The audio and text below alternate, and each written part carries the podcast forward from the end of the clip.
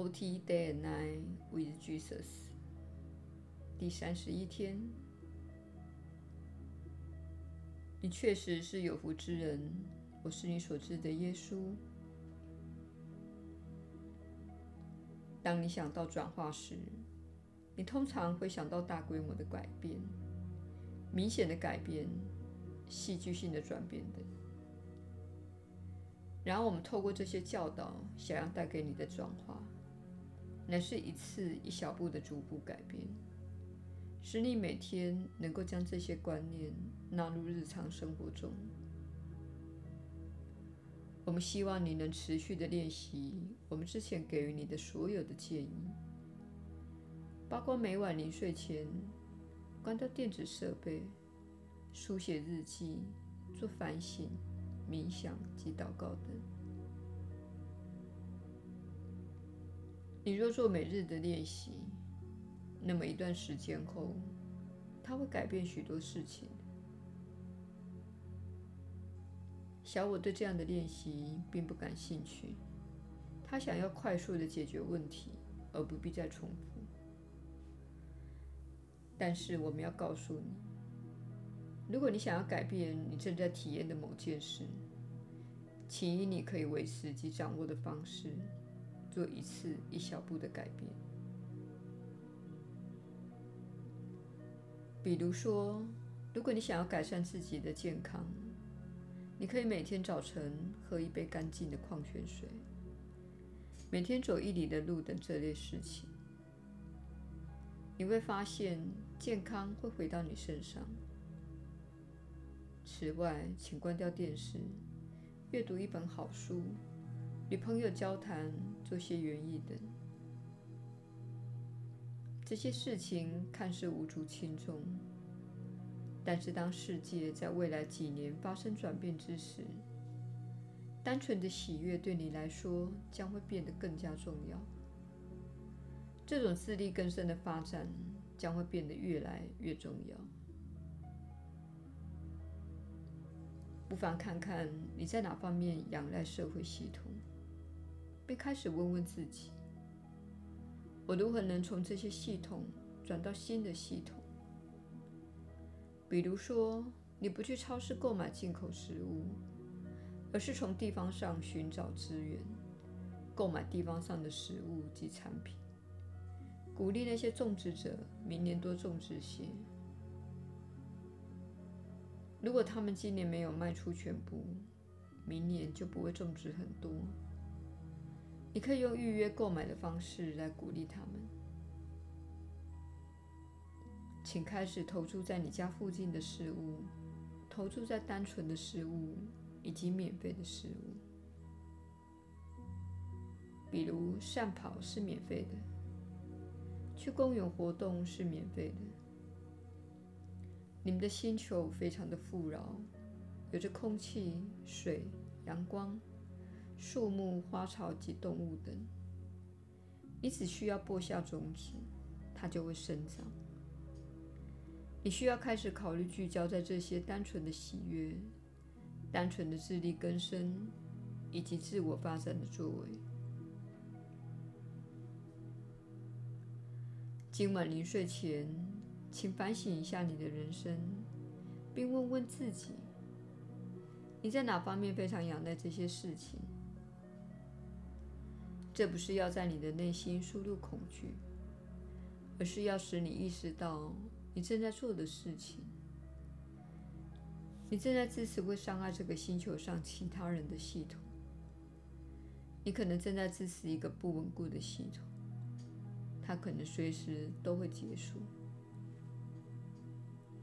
请问问自己，你在哪方面冒着风险？你要如何减轻这些风险？在健康方面，不妨回顾一下两百年前工业革命之前的人类生活。想象一片农场和庄园，并想想看当时的人是如何生活的，他们是如何种植食物的。他们是如何预备食物的？他们不会吃外卖食物，不会购买预先做好的冷冻盒装食物。这些都是你可以做到的小小的改变，而且是更自然的做法。我们正引导你回到更加自然的人类生活。须知，控制你身体的能量系统确实是非常强大的。正能量是来自于你，并没有与你分离。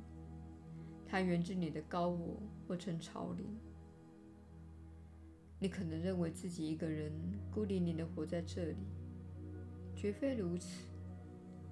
你只是将真正的你当中很小的一部分带入这个分裂之境。真正的你是超越这个物质世界的。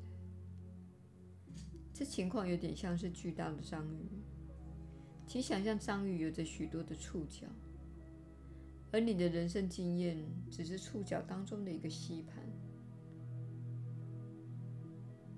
你的超灵是一个完整的生命，它就像是这只章鱼，其智慧与每个触角及每个吸盘相连接。它的触角代表着它决定显化了许多人世的经验。不妨想象它所有触角的几千个吸盘，都代表着每个物质经验的聚焦点，而这些聚焦点传送。他从经验中获得的讯息到章鱼的头脑，然后章鱼的头脑又回到传讯讯息触角的吸盘，这就是你的经验的情况。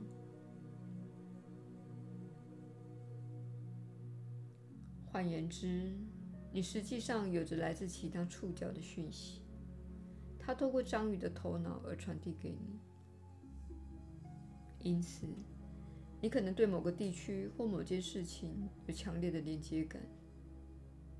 你的某个偏好可能受到其他的触角所影响，它会以你所产生的感觉、渴望或着迷的形式来呈现。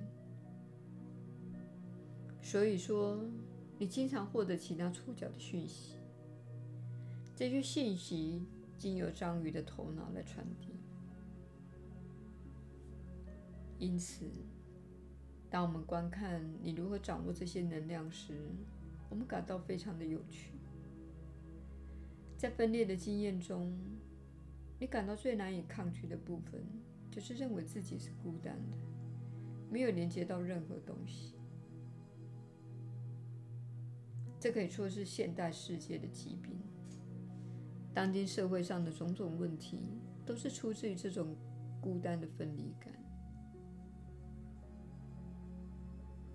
所以今天，我们请你观想上述章鱼的比喻，以它作为一种工具，帮助你了解超灵的概念，并了解你连接着不同事的人生经验。